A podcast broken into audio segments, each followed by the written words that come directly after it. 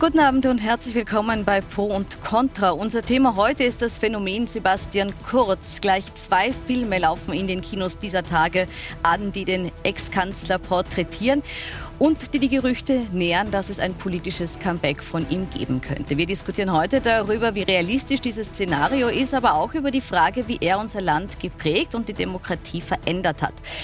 Über diese Frage hat Corinna Milborn auch sehr ausführlich mit dem deutschen Publizisten Michel Friedmann gesprochen, der in dieser Sendung ebenfalls zu Wort kommt. Im Studio begrüße ich recht herzlich Elisabeth Köstinger, Unternehmerin und Bundesministerin außer Dienst, die eine treue Wegbegleiterin von Sebastian Kurz ist. Danke fürs Kommen. Schönen guten Abend. Julia Herr, stellvertretende Clubobfrau und Nationalratsabgeordnete der SPÖ. Schönen guten Abend. Wolfgang Gerstl ist Verfassungssprecher und Nationalratsabgeordneter der ÖVP. Und Kurt Langbein, Filmemacher, dessen Film Projekt Ballhausplatz über Sebastian Kurz kurz morgen Premiere feiert. Vielen Dank fürs Kommen. Warum die Gerüchte über ein politisches Comeback derzeit so hochkochen, das hat mein Kollege Martin Kramer für Sie zusammengefasst.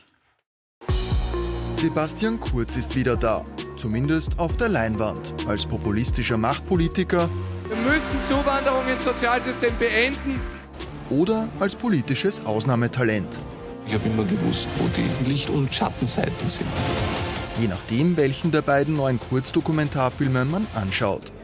Der Ex-Kanzler steht derzeit jedenfalls wieder im Mittelpunkt der Aufmerksamkeit, auch bei seinen Parteifreundinnen und Freunden. Die Premierenfeier zu Kurz der Film erinnert vergangene Woche an ein schwarz-türkises Familientreffen. Sogar der Bundeskanzler ist dabei. Ist das der Start eines Polit-Comebacks? Ich bin nicht mehr in der Politik und äh, insofern spiele ich in der Politik keine Rolle. Äh, dass es die Filme gibt, habe ich mir nicht ausgesucht. Jetzt schaue ich mir an und lasse mich überraschen. Also kein politisches Comeback? Nein, definitiv nicht. Doch hat Sebastian Kurz wirklich keine politischen Ambitionen mehr? Private Treffen mit Staatschefs wie Viktor Orban oder Benjamin Netanyahu lassen zumindest Zweifel aufkommen. Sebastian Kurz sucht weiterhin die Nähe zur Politik. Doch hätte er nach seinem unfreiwilligen Politrückzug überhaupt Chancen, wiedergewählt zu werden? Immerhin steht er nächsten Monat als Angeklagter vor Gericht wegen möglicher Falschaussage im Untersuchungsausschuss. Da werden noch einige Anklagen folgen und äh, ja, der Herr Kurz soll dort bleiben, wo er ist. USA soll dort Geld verdienen. Ich, meine, ich habe ihn ja selber mal recht gut gefunden, aber ich habe nicht gewusst, dass er derartig korrupt ist. Ne? Ob er kommt, weiß ich nicht, ob er sich das noch einmal antut, aber wir werden ja sehen. Würden Sie sich wünschen? Ja, ja, manche würden es sich wünschen, Frau Köstinger. Die Gerüchte um ein Polit-Comeback rumoren, obwohl Sebastian Kurz es selbst ja in mehreren Interviews, wir haben es auch gerade gesehen, ausgeschlossen hat. Die Frage an Sie, wenn er sich doch umentscheidet, können Sie ausschließen, dass Sie seinem Ruf in die Politik folgen würden? Also ich glaube, die, die, ursprüngliche äh, Frage stellt sich nicht. Äh, Sebastian Kurz hat äh, vor über einem Jahr einen Entschluss gefasst, nach zehn Jahren in der Regierung und durchaus einem sehr erfolgreichen politischen Leben mit wirklich großartigen Wahlerfolgen ähm, den Weg in die Privatwirtschaft zu gehen. Ähm, und da sind wir jetzt alle mittlerweile auch angekommen. Und Aber trotzdem könnte es sein, dass er sich umentscheidet. Die Frage ist, könnten Sie sich vorstellen, dann also nochmal an seiner ähm, Seite in die Politik zu ich glaub, gehen? Ich glaube, dass man sich äh, vielleicht nur ganz schwer vorstellen kann. Und ich muss ganz ehrlich sagen, ähm, bis zu meinem Ausstieg habe ich mir ein Leben ohne Politik auch äh, sehr schwer vorstellen können. Ähm, aber es gibt schon sehr viel Spannendes, das man auch abseits äh, des politischen Pakets und der Regierungsverantwortungen äh, auch machen kann und erleben kann. Und, Gut, dann ähm, frage ich Sie anders. Im Vordergrund. Die ÖVP liegt ja in Umfragen im Moment abgeschlagen hinter FPÖ und SPÖ. Denken Sie, dass es der Partei gut tun würde, wenn Sebastian Kurz zurückkommt? Auch diese Frage stellt sich nicht. Karl Nehammer hat äh, die Partei und äh, eben auch die Regierungsfunktion übernommen, ähm, wird die Volkspartei äh, in die nächste Wahl führen ähm, und, und leistet wirklich gute Arbeit auch für das Land. Also ich glaube, ähm, das ist jetzt natürlich äh, auch wieder einer, einer, durchaus sehr spannenden medialen Aufmerksamkeit geschuldet, dass man, dass man diese Diskussion führt. Ähm, aber da liegt eigentlich nichts zugrunde. Sie sehen das auch nicht. Wenn es jetzt keine politischen Ambitionen mehr gibt, von Ihrer Seite, von Seite von Sebastian Kurz, weshalb haben Sie sich entschieden, nach eineinhalb Jahren, die Sie jetzt nicht in der Politik waren und die Sie auch das politische Geschehen nicht kommentiert haben, heute für Sebastian Kurz in eine TV-Diskussion zu gehen? Nein, ich bin Ihrer Einladung gefolgt und äh, ganz ehrlich, äh, es war fast ein bisschen pragmatisch, weil ich heute einmal in Wien war und äh, äh, äh, keine weiteren Termine hatte. Morgen, morgen steige ich in der Früh wieder in den Flieger. Ähm, na, mir macht äh, natürlich auch politische Diskussion Spaß und ähm, gerade jetzt auch der Film und ich habe mich sehr gefreut, dass der Herr Langbein heute auch hier ist. Ähm, ähm, war schon wieder auch sehr spannend zu sehen, ähm, wie, wie, Österreich auch zum Teil funktioniert. Ne? Also da wird auf der einen Seite vom ORF äh, und der Stadt Wien ähm, ein Film finanziert. Und auf der anderen Seite, und weil das ja auch Ihre Frage war, ähm, rund zu unserem Film, äh, wo wir eben auch äh, teilgenommen haben und für Interviews zur Verfügung gestanden sind, da war halt auch die Ausgangslage ganz anders. Sie haben es gesagt, unserem Film heißt wo wir das? teilgenommen haben. Also wo wir äh, eben auch für Interviews selbst zur Verfügung gestanden sind. Wollen Sie an der Stelle Film vielleicht gleich sagen, warum Sie es für Herrn Langbein nicht getan haben? Nein, das war total interessant, weil ähm, es war ungefähr zeitgleich, als äh, auch die Anfrage äh, von dem deutsch-österreichischen Produktionsteam gekommen ist, ähm, äh, habe ich von einer Mitarbeiterin von Herrn Langbein im Februar ähm, eine Anfrage auf LinkedIn bekommen und habe dann ehrlich gesagt Herrn Langbein einmal googeln müssen und da war dann eh auf äh, der ORF-Seite dieser Pressetext über, über dieses Projekt Ballhausplatz, das Sie verfilmt haben. Und ähm, ein Satz hat mir so aufgestoßen, weil da ist äh, gestanden, dass eine Gruppe junger Männer ähm, den, den Staat an den Rand äh, der Demokratie geführt hätte. Und jetzt war ich durchaus äh, Teil äh, der Regierungsmannschaft, war Generalsekretärin, äh, habe auch den Parteitag äh, am 1. Juli 2017 geleitet. Ähm, und davon habe ich mich ehrlich gesagt jetzt äh, nicht wiedergefunden. Ganz im Gegenteil. Ich bin Gut. Nächte und Tage im Parlament äh, gesessen gesessen, die Frau Herr wird das bestätigen können. Und Jedes nicht bei den jungen Männern ausgeklammert werden. Nein, nicht, Wir, nicht ausgeklammert, es entspricht einfach nicht der Wahrheit. Right. Und rein nur, wie das Ganze angeteasert war, habe ich ehrlich gesagt keine, keine, keinen Drang verspürt, da in irgendeiner Art und Weise einen Beitrag zu leisten. Anders gelagert war es dann halt eben beim deutsch-österreichischen Produktionsteam, wo es eine sehr konstruktive Anfrage gegeben Frau Kössinger, hat. lassen wir vielleicht den Herrn Langbein kurz reagieren, wobei ich dann auch noch kurz über das politische Comeback sprechen will und auf den Film eigentlich erst später eingehen möchte selbstverständlich. Ich, ich lade Sie herzlich ein, sich den Film und damit Ihre äh, politische Karriere und wie sie entstanden ist und wie, wie der Ablauf war, anzuschauen auf 21. September im Kino. Gut, wir sprechen über den Film und die Darstellungen gleich. Ich möchte noch kurz beim politischen Comeback bleiben, Herr Langbein, weil Sie, äh, Sebastian Kurz, ja nicht ganz glauben, dass er mit seinen politischen Ambitionen abgeschlossen hat. Warum nicht? Weil ich in weiß nicht, so 120 Stunden Archivmaterial, das ich über ihn angeschaut habe, gelernt habe, dass ich ihm zunächst einmal gar nicht viel glaube und nur sehr wenig glaube. Und weil erkennbar ist, dass er politische Ambitionen hat, weil alle seine Auftritte international zelebriert werden, mit, mit österreichischer Fahne im Hintergrund. Das tut kein Wirtschaftstreibender, weil er im, im Blitzeschnelle, äh, als mein Film bekannt wurde, äh, wundersamerweise einen Film entstehen ließ, der ein freundliches Porträt von ihm ist, weil er überall sich quasi wie ein Staatsmann gibt und weil da unglaublich viel Geld drinnen steckt. Allein die Plakate für diesen Film 15 mal 40 Meter, ein ganzes Hochhaus abgekleidet, nur mit dem Titel Kurz. Stadtgespräch natürlich, geschickt gemacht, kostet natürlich ein Vermögen. Herr Gerstl, sind das Indizien, dass die politischen Ambitionen eben doch nicht ganz versiegt sind? Schauen Sie, ich kenne Sebastian Kurz seit 2007, also seit 16 Jahren. Und äh, ich begleite ihn eigentlich über viele Jahre seines politischen Lebens und meines politischen Lebens. Und ich habe ihn immer als einen sehr aufrechten, offenen Menschen mit Handschlagqualität kennengelernt. Und wenn er ein Wort sagt, dann hat es gegolten. Und er hat klar erklärt, dass er hier keine Ambitionen hat. Ich habe überhaupt keinen Grund daran zu zweifeln, dass sein Wort nicht richtig wäre. Wäre er in der Partei noch willkommen? Ja, Sebastian Kurz hat alle seine Funktionen zurückgelegt daher stellt sich diese Frage überhaupt nicht. Wir haben einen ausgezeichneten Bundeskanzler Karl Nehammer, der unser bester Krisenmanager in dieser Zeit ist und in dieser Zeit wirklich Unglaubliches leistet, weil die Situation in diesen multiplen Krisen so enorm ist, dass man hier einen solchen Mann, einen solchen Pragmatiker, einen ehemaligen Milizoffizier auch wirklich braucht, der Österreich durch diese schwierigen Zeiten mit guter Hand und über alle Klippen hinweg führen kann. Dass von Ihnen das Lob kommt, das äh, war anzunehmen. Frau Herr, wie schätzen Sie es ein? Rechnen Sie mit einem Sebastian Kurz im Wahlkampf? Das muss die ÖVP klären. Ich meine, da sagt man jetzt natürlich, nein, es ist ausgeschlossen. Also äh, entgegen dem, was gerade gesagt wurde, haben wir sehr oft gehört, dass Sebastian Kurz etwas angekündigt hat und es ist ganz anders gekommen. Also ich glaube, wenn wir über die Ära Kurz sprechen, dann muss man schon ins Treffen führen, wie viel es da versprochen wurde. Sparen im System. In Wirklichkeit haben wir dann gesehen, es hat die höchsten PR-Budgets und PR-Mitarbeiterinnen und Inserate und was nicht das alles gegeben. Mhm. Wenn man es beispielsweise anschaut, das versprochen wurde. immer niedriger als das der Stadt. Nein, Frau Köstinger, auch Ihre Budgets kann weit niedriger als die von Herrn ähm, Feimann und von Herrn Ostermeier. versprochen wurde, es wird eine Patientenmilliarde eingespart.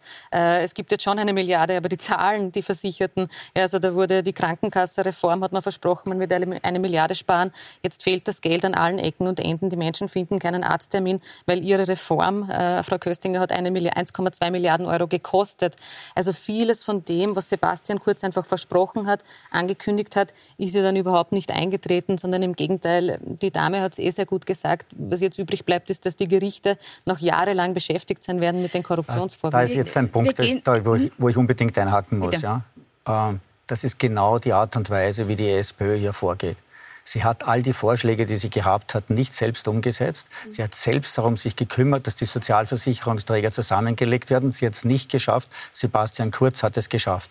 Und jetzt versuchen sie seit Jahren, gegangen, sie seit Jahren, weil Sebastian Kurz eine solche Strahlkraft hat, dass er alle anderen politischen Mitbewerber in den Schatten gestellt hat, haben sie versucht, ihn mit anonymen Anzeigen, mit Anzeigen von Herrn Greiner, mit der Frau Crisper und vielen anderen ihn bei der Justiz schlecht zu machen und ihm Korruption vorzuwerfen.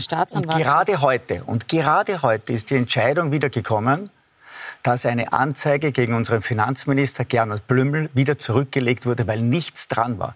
Sie haben mit Dreck geschleudert. Die Begründung Sie haben mit Dreck geschleudert, wo nichts dran war. Und ja, das möchte ich wirklich hier mal festhalten. Wenn die linke Schikaria hier nicht zu ihrem Erfolg kommt, dann ist ihnen kein Mittel Unrecht, das ihnen nützen könnte, vielleicht gegen einen politischen Mitbewerber. Entschuldigung, das muss ich jetzt schon kurz nur einen Satz darauf ja. sagen. Es ermittelt die unabhängige Wirtschafts- und Korruptionsstaatsanwaltschaft. Über Anzeigen von Ihnen, wo nichts die dran war. jetzt dazu gekommen ist, eine Anklage gegen Sebastian Kurz auch zu erheben. Das hat überhaupt nichts mit der SPÖ zu tun. Ich verstehe, dass man sich das jetzt so einredet, sozusagen, es ist jetzt die böse SPÖ ist schuld, aber diese Korruptionsdelikte sozusagen, die vorliegen, ja. die auch nochmal der, der, für die, also die, die Anklage gibt es jetzt wegen der Falschaussage im Urausschuss. Ja, in genau. Korruptionsdingen ist noch keine genau, Entscheidung gefallen. mit Korruption zu tun, überhaupt Und es ist auch eine weitere Anklage in Bestechlichkeit und Manipulation im Anrollen, die wird irgendwann einmal kommen, damit muss man rechnen. Ich glaube, Sie rechnen auch damit. Äh, ich wollte aber auch zu der Patientenmilliarde etwas sagen.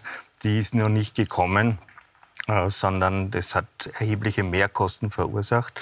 Und ein guter Teil der Bestimmungen sind vom Verfassungsgerichtshof mittlerweile aufgehoben, weil sie nicht verfassungskonform waren. Und das zieht sich durch alle äh, Gesetzesvorhaben oder durch fast alle äh, des Sebastian Kurz. Wir sind jetzt schon sehr tief in der Materie des politischen Erbes. Ich würde kurz noch bei dieser Darstellung dieser Filme bleiben, weil das, bevor wir jetzt ja. vertieft in die, in die Substanz Ich wollte auch noch was sagen, wenn ich darf, zu zu, das, zur Comeback. Das muss ja nicht unbedingt heißen, dass Sebastian Kurz in die österreichische Bundespolitik zurückkehrt.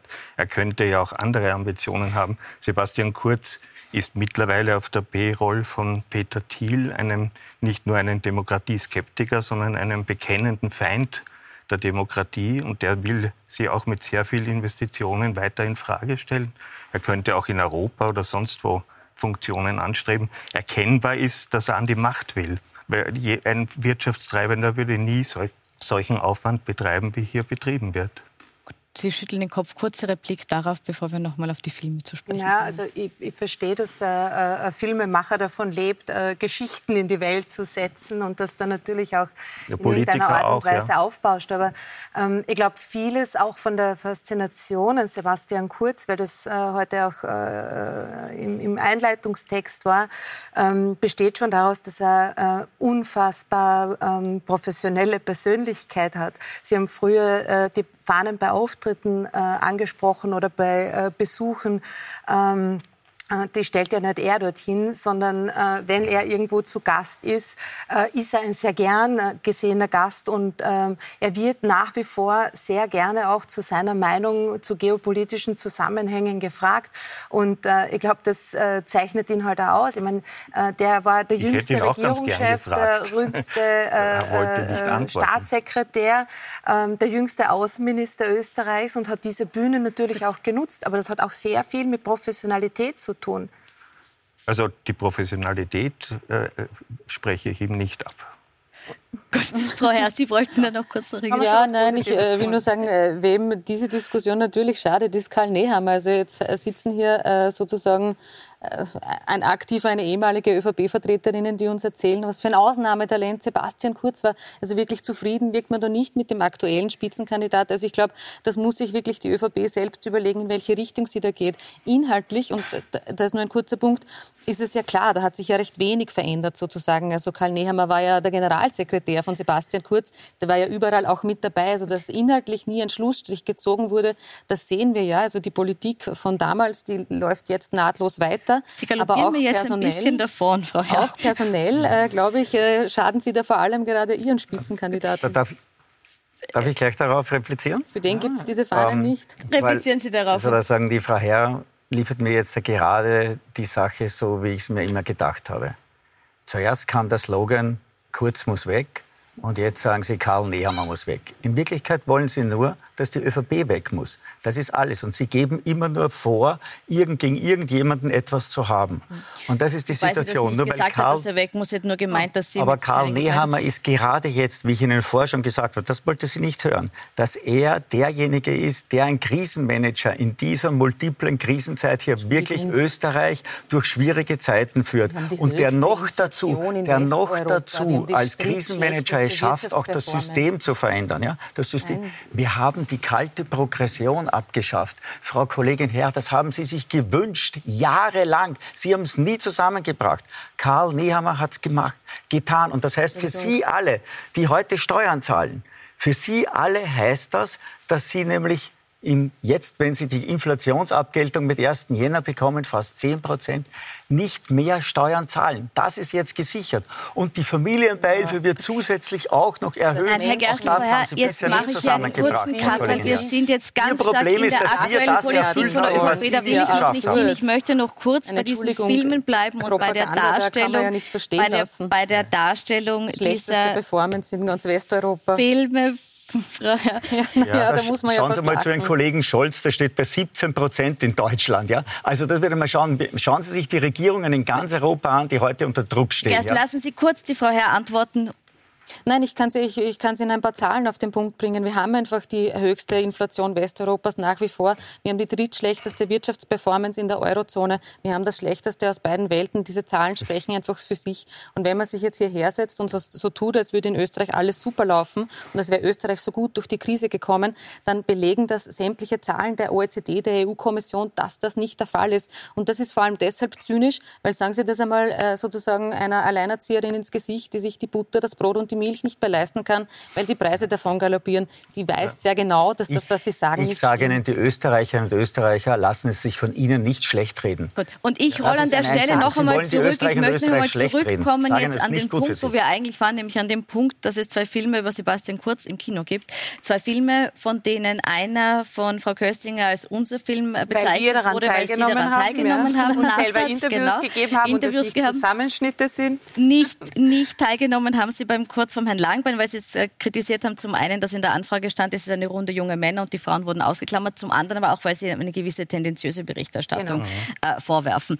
Äh, Herr Langbein, jetzt die Frage an Sie. Weshalb diese sehr kritische Darstellung von Sebastian Kurz äh, dargestellt würde als Rechtspopulist, der mit allen Mitteln an die Macht drängt? Ist das zu einseitig, äh, die Bestandsaufnahme? Es ist eine Tatsache.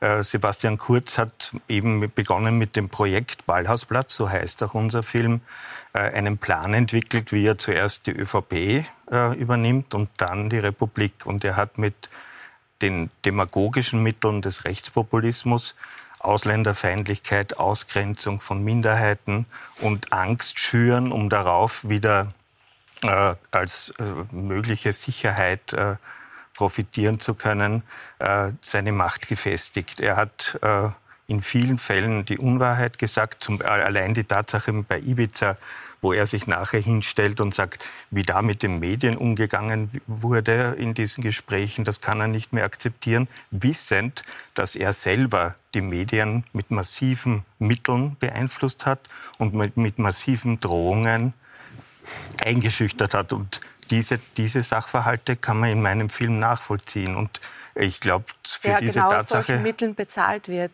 Also Herr Langbein, ich finde es schon ein bisschen äh, unverhältnismäßig, dass Sie sich dann genau da hinsetzen äh, und eigentlich eine komplette Legitation-PR machen äh, gegen eine Regierungszeit, die nicht fehlerfrei war, vor allem in der gesamten Corona-Krise, die geprägt war von Krisen, die aber auch geprägt war von einem unglaublichen Engagement und von einem enormen Reformwillen und von einer ja, echten Begeisterung und Bewegung äh, in der Politik und für eine Aufmerksamkeit äh, Österreichs auch auf der europäischen und der internationalen Ich habe viel Engagement gesehen, aber leider nicht für Europa, sondern gegen die EU. Ich habe viel Engagement gesehen den Machterhalt zu festigen, die Justiz zu diskreditieren, ja, die, das Parlament gering zu schätzen, die Entscheidungen der, der Höchstrichter zu missachten. Ich habe eine Menge gesehen, ja, aber Herr die, die meine Aussagen sagen, ich neun Jahre in Brüssel. rechtfertigen. Ich war neun Jahre in Brüssel. Was mich am meisten gestört hat, war, dass die kleinen Mitgliedstaaten der Europäischen Union fast gezwungen sind, den Vorschlägen Deutschland und Frankreich zuzustimmen. Und das hat mich persönlich immer gestört. Und das war auch mit der Grund, warum ich mich sehr engagiert habe damit, dafür, dass wir A, Selbstpositionen entwickeln, weil kleinere Staaten haben andere Herausforderungen und müssen natürlich auch eine Stimme erheben. Das und dass beispielsweise die frugalen Vier sich dann gebildet haben. Das war alles Initiative Sebastian Kurz Aber Sebastian äh, und Kurz Österreich. war der Pionier des Auseinanderfallens der EU in der Asylpolitik, bei, den, bei der Einhaltung Warum der hat er Menschenrechte. dann immer offene Türen gehabt, egal hat, wo das war? Beim Orban offene Türen, die hat und er bei immer Angela noch. Merkel genauso. Na, da gibt es andere Geschichten auch. Aber man ich kann lade ja Sie auch noch einmal ein, den einer Film anderen. Meinung sein, Herr Langbein, und sich trotzdem auch an einen Tisch zusammensetzen. Das Entscheidende ist, dass wir mehr Geld aus Brüssel bekommen haben als jemals zuvor. Gut. Das hat auch Sebastian Frau Kurz Herr hat sich zu Wort gemeldet, auch auf die Ja, Aussagen von. Frau Köstinger. Ich weiß gar nicht, wie ich auf das reagieren soll. Also jetzt zu sagen, nein, der Sebastian Kurz ist so super, der hat sich mit anderen Regierungschefs und Chefinnen getroffen, das ist ja wohl die Hauptaufgabe.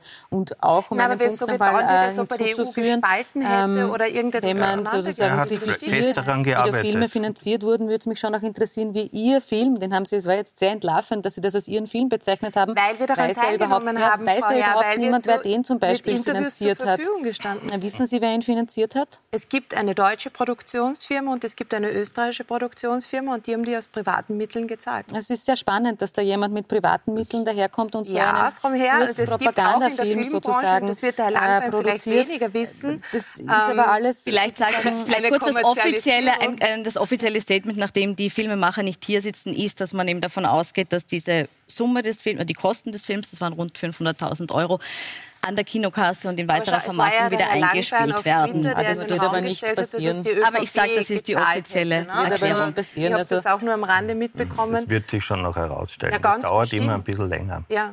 Gut. Und dann können Ganz wir wieder Ich möchte noch mal auf den Film und auf den Beginn eingehen, beziehungsweise auf den Beginn des äh, Aufstiegs von Sebastian Kurz. Da wird in diesem Film, der trägt ja den Titel Projekt Ballhausplatz, bezieht sich auf ein Papier, das dem Falter zugespielt wurde, wo anscheinend sehr genau nachzulesen ist, wie diese, dieser Machtaufbau von Sebastian Kurz äh, passiert ist.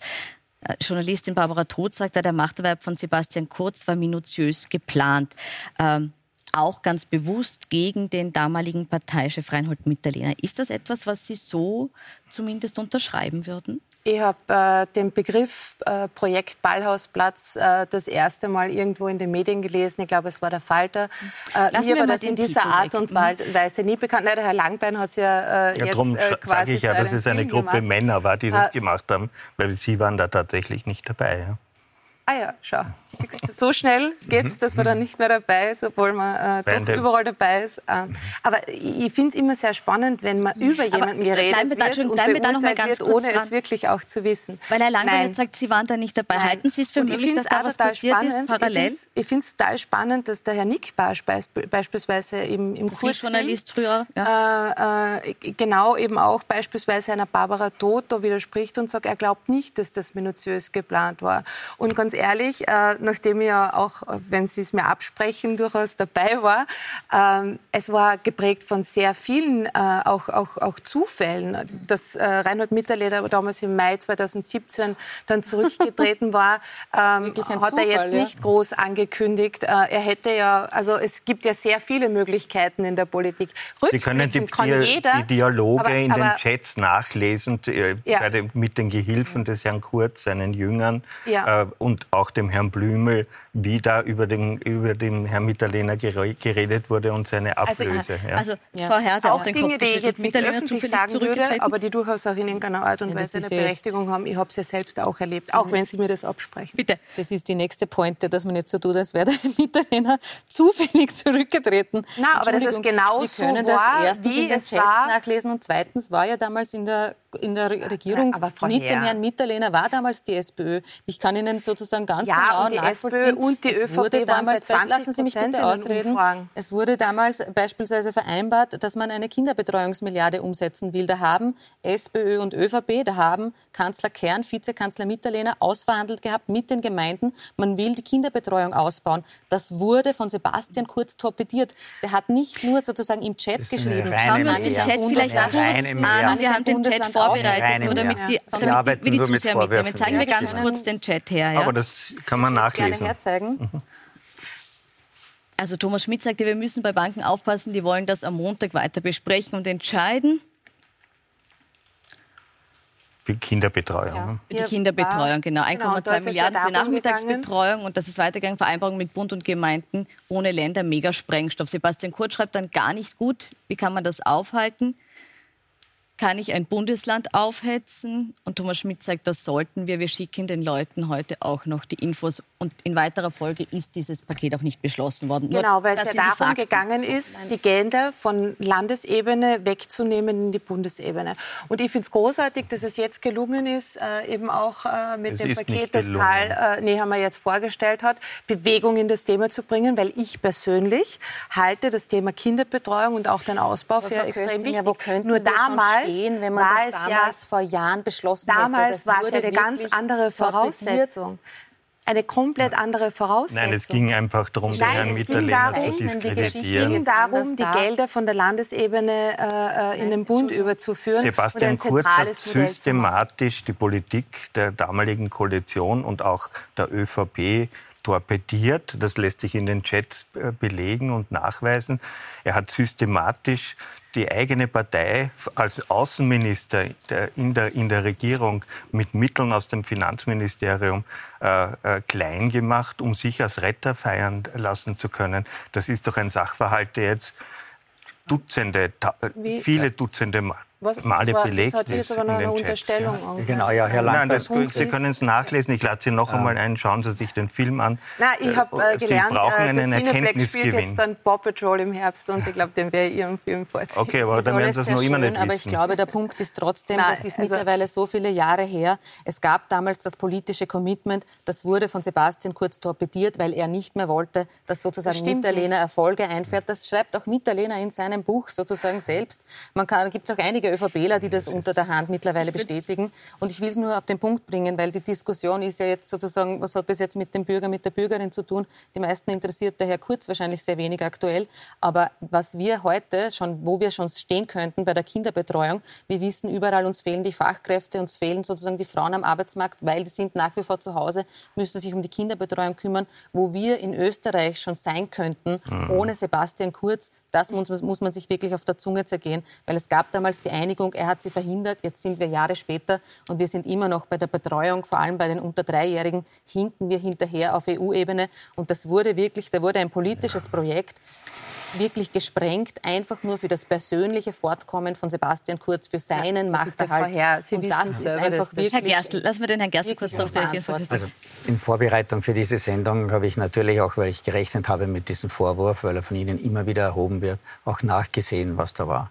Die Familienministerin Raab hat 2021 erklärt, dass 1,6 Milliarden Euro bis zu dem damaligen Zeitpunkt, also bis 21, schon ausgezahlt wurden, um die Kinderbetreuung auch in den Bundesländern entsprechend zu stärken. Das heißt, es sind Bundesgelder schon verwendet worden für die Gemeinden und für die Bundesländer. Und jetzt hat Bundeskanzler Karl Nehammer die Initiative ergriffen für 4,5 Milliarden Euro. Wir sprechen ja jetzt, das wir sprechen ja jetzt von diesem Plan 2016, der damals gesprengt wurde. Und wir sprechen darüber, ob es tatsächlich so war, dass Sebastian Kurz, weil so lautet der Vorwurf, quasi sein persönliches Machtstreben über eine inhaltlich wichtige Novelle gestellt hat. Das ist der Vorwurf. Und dazu hätte ich gern Ihre Meinung ja, gehört. In der damaligen Zeit war es komplett anders. Es war nicht Sebastian Kurz, der hier eine Koalition gesprengt hat, sondern es war das österreichische Volk. Sie hatten es satt, von dieser alten großen Koalition weitergeführt zu werden. Aber das Sie Volk wollten wurde damals etwas ja anderes. Gefragt. Sie wollten etwas anderes. Und das war die Situation. Da kam der Druck, der wurde immer stärker. Man aber, wollte nicht mehr in dieser Koalition aber bleiben. Aber das müssen Sie mir erklären, dass der, den Wunsch des Volkes konnte man damals ja nicht wissen. Der wurde oh. ja nicht erhoben. Oder wie kommen Sie auf die Idee, dass das Volk Dann das wollte? wissen Sie wahrscheinlich nicht, wie ÖVP-Politiker eigentlich immer unterwegs sind beim Volk. Und die gehen von Haus zu Haus. Äh, Sebastian Kurz war immer in den Bundesländern unterwegs. Äh, Sie kennen das auch, diese Touren. Und da wurde ihm auch immer gesagt, was die Menschen wollten. Und sie wollten Veränderung. Und weil sie Veränderung wollten, kam es auch zu der Veränderung. Die vorher nur ein Stillstand war. Das müssen wir zur Kenntnis Das ist die Legende, die Sebastian Kurz sehr professionell gebaut hat, mit unglaublich viel Geld gebaut hat, mit Überschreitung der Wahlkampfkosten äh, gebaut hat. Ein, ein Vergehen bei uns. Überall anders ist das, ist da landen auch Regierungsmitglieder deswegen in, im Gefängnis. Diese Legende ist gebaut worden. Sie geben sie heute immer noch mit leuchtenden Augen wieder. Ja. Wir müssen leider in eine kurze Pause gehen, führen die Diskussion aber gleich weiter und schauen uns dann noch an, was eben von der Politik von Sebastian Kurz bis heute noch nachwirkt. Wir sind gleich für Sie zurück.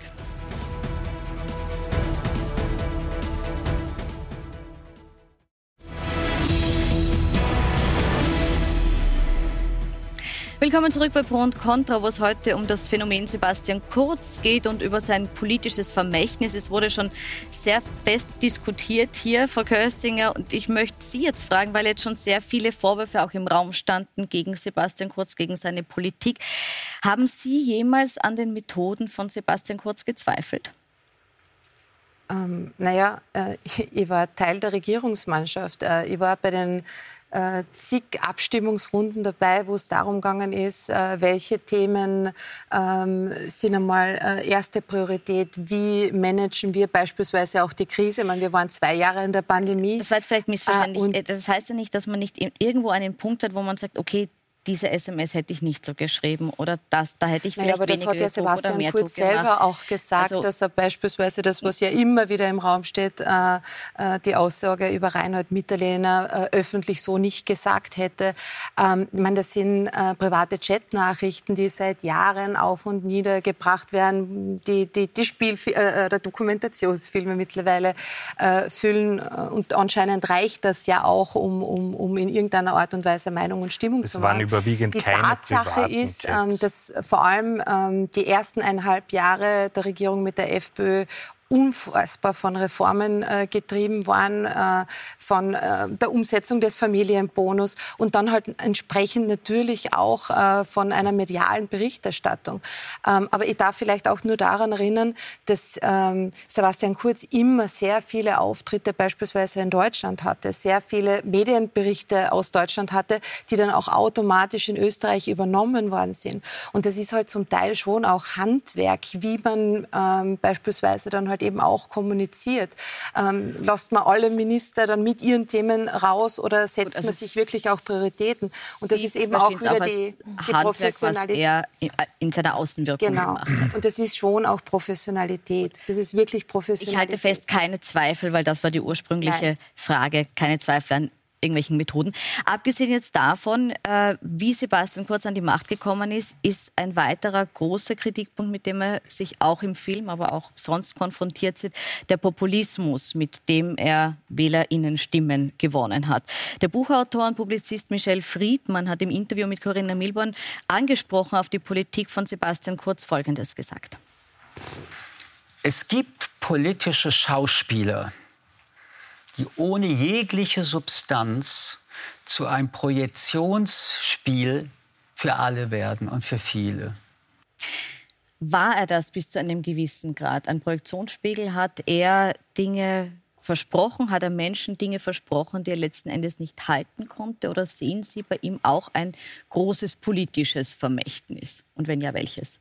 Also schauen Sie, wenn man auf seine Anfangsjahre zurückblickt als Integrationsstaatssekretär, hat er als erstes dieses Thema wirklich in die Mitte der Gesellschaft geholt und in einen echten Diskurs. Integration durch Leistung äh, war damals äh, äh wirklich die Hauptbotschaft an, an, an, Migrantinnen und Migranten. Das wird ihm nicht mal in dem Film abgesprochen, in dem, da muss man genau. jetzt sagen, sondern Na, der, der Kurswechsel ja war ja etwas später. Nein, äh, in, in, in, da nicht. Wir sind 2015 von einer massiven massiven Flüchtlingswelle äh, getroffen worden, die nichts mehr mit den Jahren zuvor zu tun hatte. meine, wir können heute schon immer da sitzen und alles, was äh, in zehn Jahren war, miteinander zu vermischen. Aber das stimmt einfach nicht. Wir haben riesengroße Herausforderungen zu bewältigen gehabt, auch in dieser Aber Zeit. dann hat er und da hat er sehr wohl auch richtige Entscheidungen getroffen. Und da stehe ich auch heute noch dazu.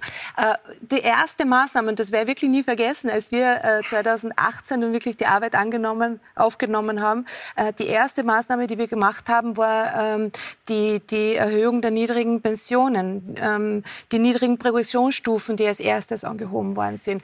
Das waren alles politische Maßnahmen aus der Zeit von Sebastian Kurz, die komplett unter Zu den ersten Maßnahmen gehört auch die Kürzungen der Kinderbeihilfe so für Pflegekräfte. Und ich habe es so spannend gefunden, weil die Frau Kurz Herr früher äh, eben auch äh, von den äh, Krankenkassen gesprochen hat, die Frau mhm. Kies Crisper beispielsweise, die ja auch zu Wort gekommen ist äh, in dem äh, äh, Kurzfilm.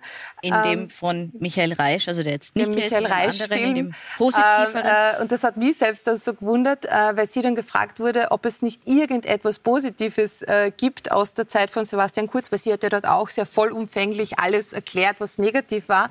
Und sie hat dann gesagt, äh, die Zusammenlegung der Krankenversicherungsträger. Und das habe ich persönlich sehr spannend gefunden, weil ich das seit langem eigentlich überhaupt das erste Mal jetzt wieder gehört habe. Also ich glaube, da ist sich ja sogar auch dann die Opposition nicht einig, äh, okay. was es dann Ich wollte jetzt unbedingt zu der, zu der Frage noch einmal zurückkommen. Der, äh, Sebastian Kurz hat zunächst als Staatssekretär tatsächlich ziemlich vernünftig gearbeitet, aber dann hat er die Fremdenfeindlichkeit und die Angst vor Ausländern in die Mitte der, der, in die Mitte der Gesellschaft gebracht. Herr Langbein, mit der sogenannten nicht. Schließung der Balkanroute, die eigentlich eine Chimäre ist, weil sie in Wahrheit äh, Herr Langbein, mehr Flüchtlinge kamen. Schweden, sie könnten, äh, sie könnten, sie, wir sind jetzt nicht mehr im Parlament, sondern Sie könnten, ich glaube ich, auch als Wirtschaftstreibende das Zuhören irgendwie lernen ja, aber ich weiß und ja, nicht überall sagen. hineinreden. Aber nicht bevor ich sage. Also, es, geht, es geht darum, dass äh, die Angst vor den Flüchtlingen und die Schließung der Balkanroute dazu geführt hat, dass die das Selbstverständnis in Europa, dass wir Menschenrechte haben, Stimmt. dass wir grundsätzliche Menschenrechte haben, äh, in Frage gestellt wird. Wir leben heute an der Außengrenze in Kroatien, in Ungarn mit Pushbacks, mit Gewalt. Und das ist das Vermächtnis von Sebastian Kurz. Herr Gerstl, sind Sie zu Wort gemeldet? Ja, Nein. das ist ein ähm, gutes Stichwort von Ihnen, denn erinnern wir uns zurück äh, nochmal, wie das war 2015. Ja? Da war Werner Feimann Bundeskanzler und die Grenzen wurden geöffnet, als äh, Landeshauptmann Doskozil damals noch als Polizeidirektor im Burgenland an der Grenze stand und der ganze Strom von Budapest nach Österreich gezogen ist, ohne eine einzigen Passkontrolle. Äh, und da sind die Menschen gekommen und gesagt, das kann doch wohl nicht sein. Wenn ich ins Ausland fahre, muss ich überall einen Reisepass herzeigen. Und dann gehen hier die Tausenden auf einmal herein und wir öffnen die Tore. Und das ist sogar in der Zeitung, in der Wochenzeitung Die Zeit aus Deutschland kritisiert worden, wie Werner Feimann und Angela Merkel in dieser Situation vollkommen überfordert waren.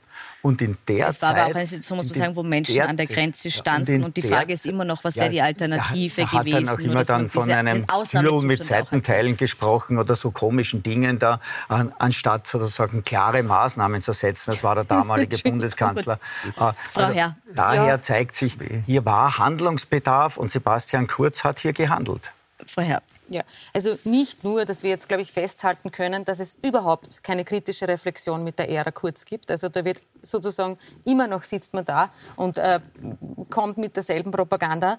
Ähm, klare Positionen, klare Handlungen.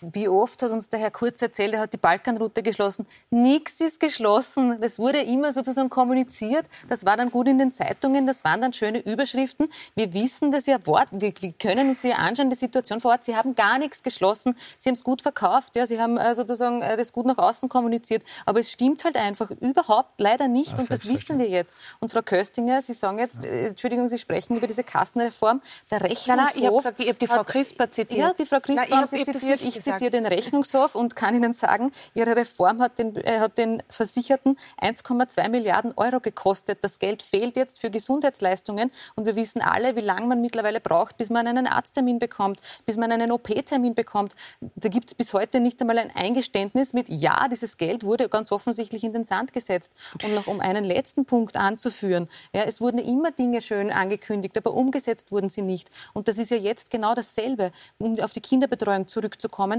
die hat man damals torpediert und die gibt es bis jetzt noch immer nicht. Und jetzt wurde schon wieder nur angekündigt, aber es gibt überhaupt keinen tatsächlichen realen Plan. Und ich Mhm. glaube, das haben die Leute auch satt oder haben sie mittlerweile verstanden, dass diese ständige Ankündigen, Schlagzeilenpolitik, wo dann aber ja nichts davon übrig bleibt. Man kann sich anschauen, wie viele Gesetze aus ihrer Zeit, Frau Köstinger, aufgehoben worden sind, weil die eigentlich nicht gepasst haben sozusagen mit der Verfassung. Da haben sie Stimmung gemacht bei einem Thema, aber übrig geblieben ist nichts. Die Balkanroute ist nicht geschlossen. Die Patientenmilliarde gibt es schon, aber die zahlen sich die Patienten selbst. Fassen wir es Und zusammen. auch bei allen anderen Dingen ist heiße Luft übrig Zu geblieben. viel Ankündigung und zu wenig Substanz in den Gesetzen, Herr Genau Gerstl. das Gegenteil ist der Fall. Ähm, es ist ganz viel erreicht worden. Wir haben die beste Kinderbetreuung in ganz Europa.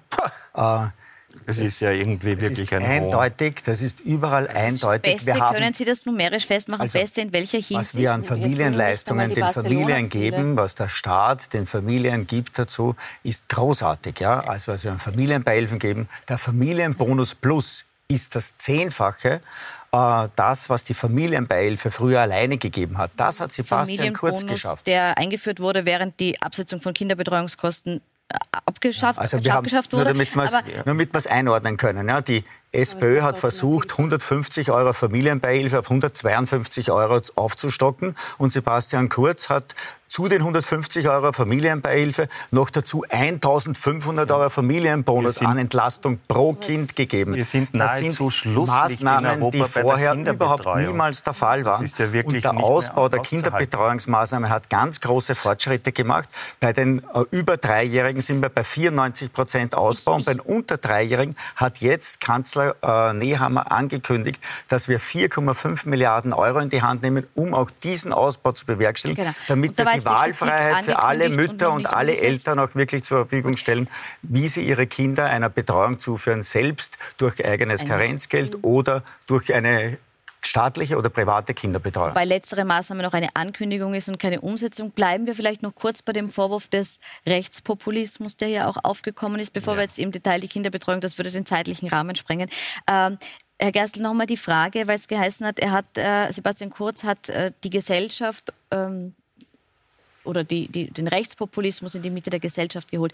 Würden Sie sagen, die ÖVP ist unter Sebastian Kurz nach rechts gerutscht? Ich sage, die ÖVP hat Politik, hat und macht Politik für die Mehrheit. Das ist der Unterschied. Die anderen sprechen immer Minderheiten an. Wir sprechen die politische Mitte an und das ist die Mehrheit. Dafür macht Sebastian Kurz, dafür macht Karl Nehammer Politik. Weil das, was die Norm ist, für das setzen wir uns ein. Das ist das Wir brauchen wieder einen fremden politischen Knaller. So steht es dann in, in, in, in dem Wochenbericht von einem Mitarbeiter von Sebastian Kurz. Und so ist es auch gelaufen. Jede Woche irgendeine Aktion gegen andere Religionen, hauptsächlich die Moslems.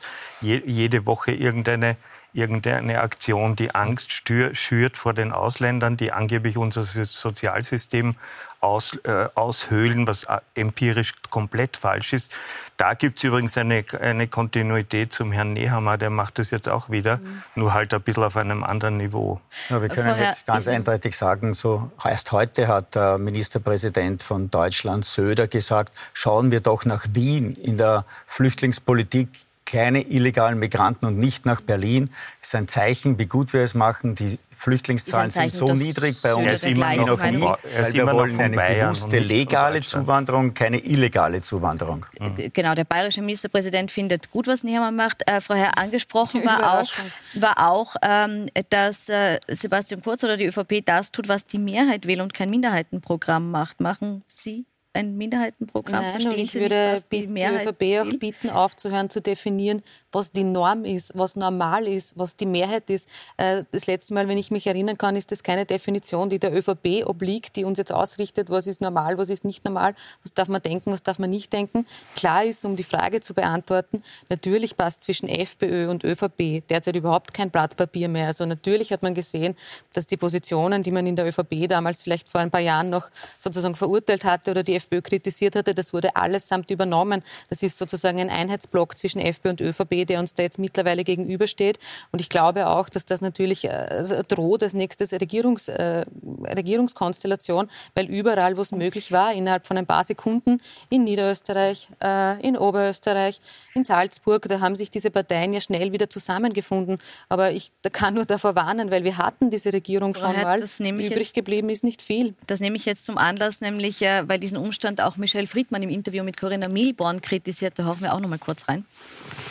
Trotzdem hatte Sebastian Kurz den Wahlerfolg und trotzdem hätte er wahrscheinlich mehr Erfolg als ein Kurs der Mitte jetzt gerade, als einen er hat sich als rechtskonservativ Aber mit wem hatte er den Erfolg? Er musste mit wem für? koalieren? Zuerst mit der FPÖ, dann aber mit den Grünen. Genau. Das ist ja immer noch die er, Regierung. Wenn das nicht klappt, wieder mit der FPÖ gehen. Ich will doch nur eins deutlich machen.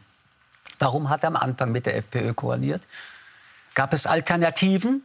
Es gab sie numerisch. Aber er war ein Populist und koalierte mit der Partei, wo er am leichtesten eine Regierungspolitik machen konnte. Michelle Friedmann, das ganze Interview mit Corinna Milborn können Sie äh, auf unserem Superstreamer Join sehen. Meine Frage an Sie, Frau Köstinger, was hier gesagt wurde, ist die Koalition mit der FPÖ für die ÖVP die bequemste und deshalb auch 2024 die wahrscheinlichste? Also ich war insgesamt 20 Jahre äh, äh, in der Politik, äh, neun Jahre davon im Europaparlament. Das war eben auch diese, äh, diese letzte Zeit quasi der großen Koalition. Äh, und das Land war geprägt von, von Stillstand. Also man hat sich ja eigentlich nur mehr auf äh, den kleinsten gemeinsamen Nenner verständigen können, hat sich ja überhaupt nicht mehr anschauen können. Ähm, aber es muss das ja war natürlich dann auch das die Alternative sein. Hm? Ich sage, es muss ja nicht die große Koalition die Alternative sein. Ja, es gehen also Dreier. Eh, die Frage ähm, ist nur, so, es gibt ja jetzt eben auch die Koalition zwischen äh, ÖVP und den Grünen. Ähm, die nächsten Wahlen werden zeigen, wie die Mehrheitsverhältnisse sind. Nur ähm, es waren eigentlich äh, auch in den Fällen, wo Sie jetzt äh, Niederösterreich beispielsweise angesprochen mhm. haben oder oder oder äh, Salzburg, es war halt dann auch eine Koalition der Wahlgewinner und ähm, weil da immer wieder die Frage in den Raum gestellt wird oder ähm, aufgeworfen wird ähm, oder auch unterstellt wird, das wäre alles so demokratiefeindlich, was da passiert. Also erstens einmal kann in Österreich jeder alles sagen, darf alles tun, kann sich sogar äh, Filme finanzieren lassen von öffentlicher Hand, äh, die eine klare Schlagseite haben. Äh, aber gleichzeitig muss man es auch anerkennen, was das Volk wählt. Und äh, in dem Fall war es, und ich glaube, das muss man auch respektieren. In den nächsten ja, Wahlen kann es dann wieder ganz anders sein und dann wird wieder jemand anderer in einer Opposition sein vielleicht. Äh, und auch das muss man akzeptieren. Das ist das Wesen einer Demokratie. Frau Köstiger, genau. man muss demokratische Mehrheiten natürlich akzeptieren. Das ist klar, das stellt auch niemand außer Frage. Aber inhaltlich kann man sich schon anschauen, gerade wenn wir über Niederösterreich sprechen, da hatte die SPÖ Bedingungen für die Koalition beispielsweise. Ja, also ganz ehrlich, da bevor Sie mit zu wenig ähm, äh, mit der, mit der Innenpolitik... in jeder Gemeinde, äh, sozialen Wohnbau für Niederösterreich, der wurde dort jetzt ganz abgeblasen. Das, das oder auch den Ausbau der Kinderbetreuung. Die ÖVP hat sich gegen diese diese Maßnahmen entschieden Vorher, und hat gesagt, ja diese man kandidiert äh, parteipolitischen der, äh, Plattitüden, wenn man in, in der Opposition ist. Sie müssen jetzt die ja, aber es ist auch eine Plattitüde, dass man gewählt wird und, und äh, die Macht, die einem dann verliehen wird durch die Wahl,